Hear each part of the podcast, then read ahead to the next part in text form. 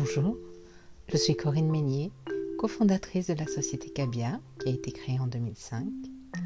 Cabia fournit de l'hébergement de données informatiques et des services de télécommunication, des services IT managés et non managés, présidente de l'association CloudPaka qui a pour objectif de vous faire connaître tous les talents de l'IT sur la région sud. Je vous souhaite la bienvenue sur le podcast Sweet Cloud.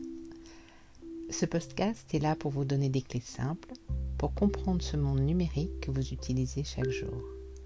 Si vous trouvez qu'il vous apporte un plus, vous pouvez me soutenir avec des étoiles sur votre plateforme d'écoute et bien sûr des commentaires.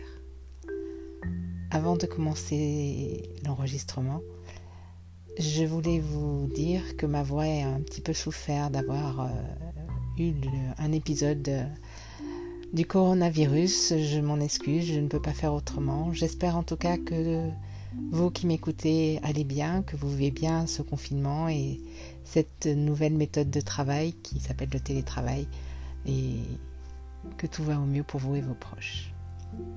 En parlant de télétravail, voici trois lettres que vous connaissez maintenant tous. VPN, Virtual Private Network, réseau privé virtuel. Un VPN crée un tunnel privé et sécurisé sur l'Internet qui lui est ouvert. L'idée est que tout ce que vous envoyez soit encapsulé de manière à ne pas pouvoir être déchiffré, même si les paquets sont interceptés.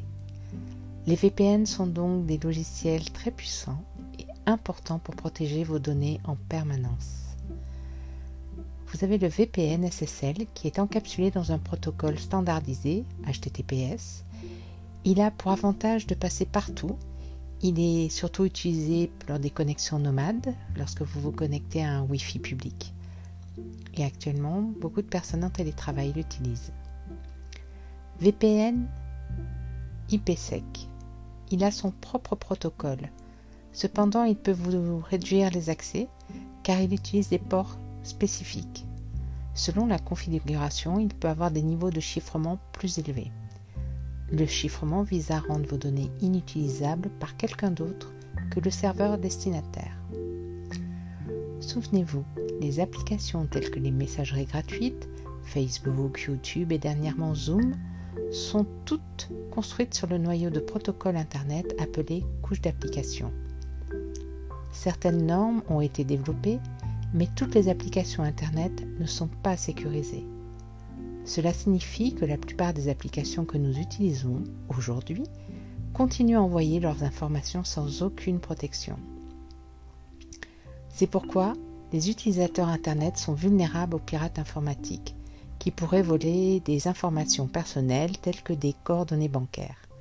De même, les gouvernements qui pourraient vouloir écouter leurs citoyens ou les utilisateurs Internet qui pourraient vouloir vous espionner que vous soyez une entreprise ou un particulier.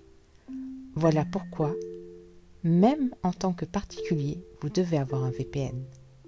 Attention, rien n'est impossible à un hacker, même si le tunnel est sécurisé et que c'est normalement un bon outil pour éviter tout traçage de votre activité sur la toile.